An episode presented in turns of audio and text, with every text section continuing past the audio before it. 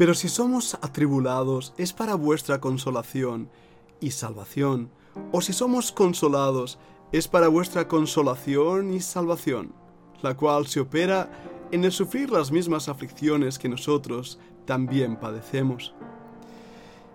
Cuando preparamos estos podcasts en la Fundación Bíblica muchísimas veces, Dios ha llenado mi corazón de gratitud y de adoración. Yo soy el primero en recibir la bendición cuando nuestra tutora Cami comparte conmigo muchísimas de las cosas que ella misma prepara para el aula. Ha sido para mí como tomar fuego del altar en un carbón encendido y ponerlo en mi propio corazón. Y ese es mi deseo al compartir con vosotros este podcast de hoy, que el fuego del altar de Dios arda en nuestros corazones, a pesar de que la noche es oscura. Entender que el Señor está con nosotros, en nosotros y por nosotros, nos ayuda a andar en esta senda que es cansada y fatigosa. He leído una vez más el pasaje en 2 de Corintios y en este pasaje que el Señor nos da en el capítulo 1, 6, utiliza la palabra consolación, consolador. Es una palabra muy interesante en el griego. La palabra tiene diferentes términos en griego. El primero es parakaleo.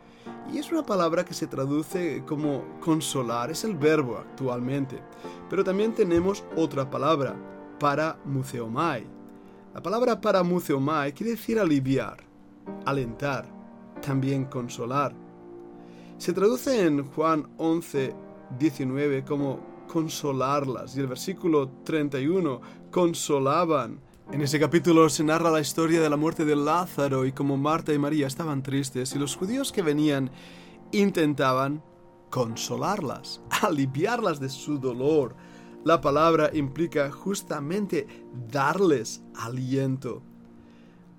Cuando vemos también el significado de la palabra paraclesis nos abre más su sentido.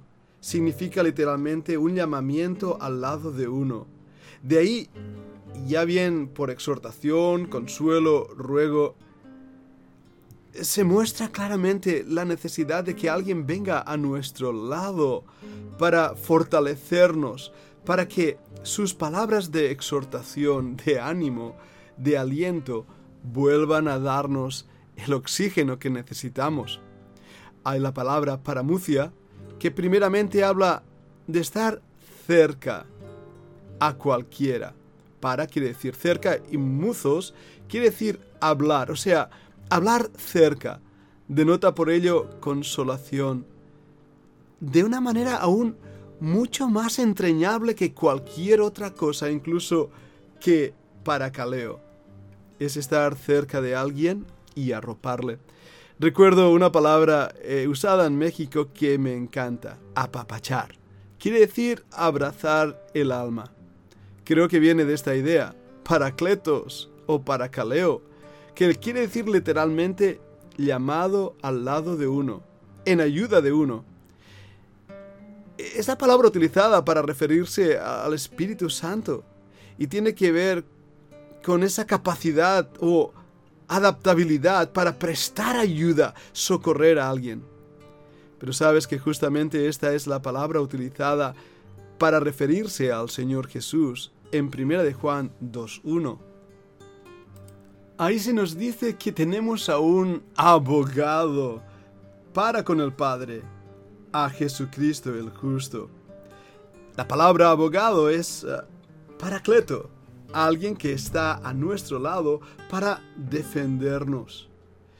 Es también utilizada para hablar del mismo consolador, el Espíritu Santo, en Juan 14, 16. Pero fíjate que en ese pasaje el Señor le llama otro consolador, es decir, otro a los, uno semejante a mí o de la misma clase, no jeteros, que sería diferente, sino que os enviaré otro igual que yo, para que esté con vosotros. El Señor no nos ha dejado solos. Él ha prometido consolarnos, abrazarnos, apapacharnos. ¿Sabes una cosa interesante? Un nombre en hebreo para el Mesías es Menahem. Así también conocen los judíos al Mesías, Menahem. La palabra se traduce consolador. En medio de las dificultades, de las pruebas, de las luchas, está a nuestro lado el que realmente nos entiende y nos puede consolar, aquel que puede hablar a lo más íntimo de nuestra alma y puede también librarnos.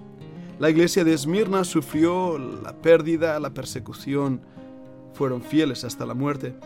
La iglesia, la iglesia de Filadelfia, sin embargo, fue rescatada fuera. Ek, como hemos estado viendo, la partícula griega que nos indica fuera de. Fueron rescatados por el mismo Dios y Salvador. Fueron guardados de esa hora de la prueba que había de venir a todo el mundo para probar a los que moraban en la tierra, pero nosotros los creyentes seremos llevados al cielo. No sufriremos la época de la ira y de la condenación. Para mí esto es una lección importante en el tiempo en que estamos viviendo, donde sé que el Señor viene y viene pronto. Y yo lo esperaba hoy mismo. Tal vez sea hoy, tal vez sea mañana, no lo sé. Pero sé que este versículo que hemos estado viendo y como estamos ya hablando en He aquí yo vengo pronto en las conferencias de la Fundación Bíblica con la doctora Cami, estamos viendo esa realidad que el Señor viene pronto, las evidencias son palpables, tangibles, reales. Y es una esperanza que produce consuelo. Míralo ahí, en Primera de Tesalonicenses. El capítulo 1, versículo 10, donde Pablo dice a los tesalonicenses que esperan de los cielos a su Hijo, al cual resucitó de los muertos, a Jesús, quien nos libra de la ira venidera. Esto es una promesa para el creyente, igual que fue para la iglesia de Filadelfia, ser librados de la ira. Pero ¿sabes cuál es el resultado? Mira este otro versículo. En el capítulo 4 y versículo 18, Pablo, hablando del tema del rapto de la iglesia, termina diciendo, Por tanto, alentaos los unos a los otros con estas palabras.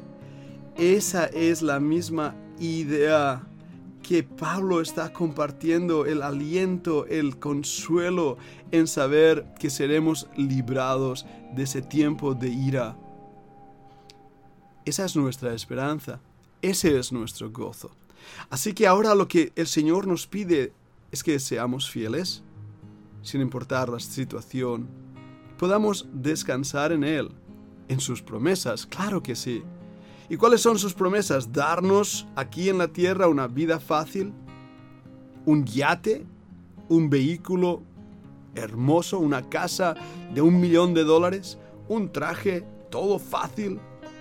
Nunca Dios prometió tales cosas. Y si oyes a un predicador prometiendo y diciendo, dame que para que Dios te dé, está mintiendo y es un falso profeta. Lo que pide el Señor de nosotros es que, sea cual sea nuestra situación, estemos confiados en Él. Él no nos deja, no nos ayuda. Es cierto, como también esta mañana compartíamos en la Fundación Bíblica, que esa promesa de aquí todas las cosas ayudan a bien a los que a Dios aman, esto es, a los que conforme a su propósito son llamados. Muchas veces esas cosas buenas no vamos a verlas hasta llegar al cielo, a la misma presencia de Dios. Pero lo que sufrimos nos ayuda también a consolarnos unos a otros, a estar juntos, andando en la misma senda, llevando las cargas los unos de los otros, orando fervientemente los unos por los otros, secando las lágrimas los unos de los otros, sirviendo, amando, protegiendo, guardando. Es el fruto del Espíritu Santo en la vida del creyente. Creo que es lo que Dios quiere que hagamos. Por eso en este momento que estamos viviendo aquí en la tierra, es momento de apapacharnos mutuamente, levantar las manos caídas, fortalecer las rodillas temblorosas, levantar nuestros ojos al cielo y decir, yo sé que mi Redentor vive y que al fin será levantado sobre el polvo y después de deshecha esta mi carne, con mis ojos he de ver a Dios. El libro de Job nos lo narra. Quiera el Señor utilizar estas palabras para que cobremos aliento en los días que estamos viviendo y para que seamos como pámpanos ligados a la vid, esperando en el Señor, confiando en Él, en medio de las pruebas y de las dificultades, porque el Señor viene pronto a rescatarnos, a llevarnos con Él en las nubes, para estar siempre con el Señor. Consolémonos, pues, con estas palabras. Que el Señor os bendiga.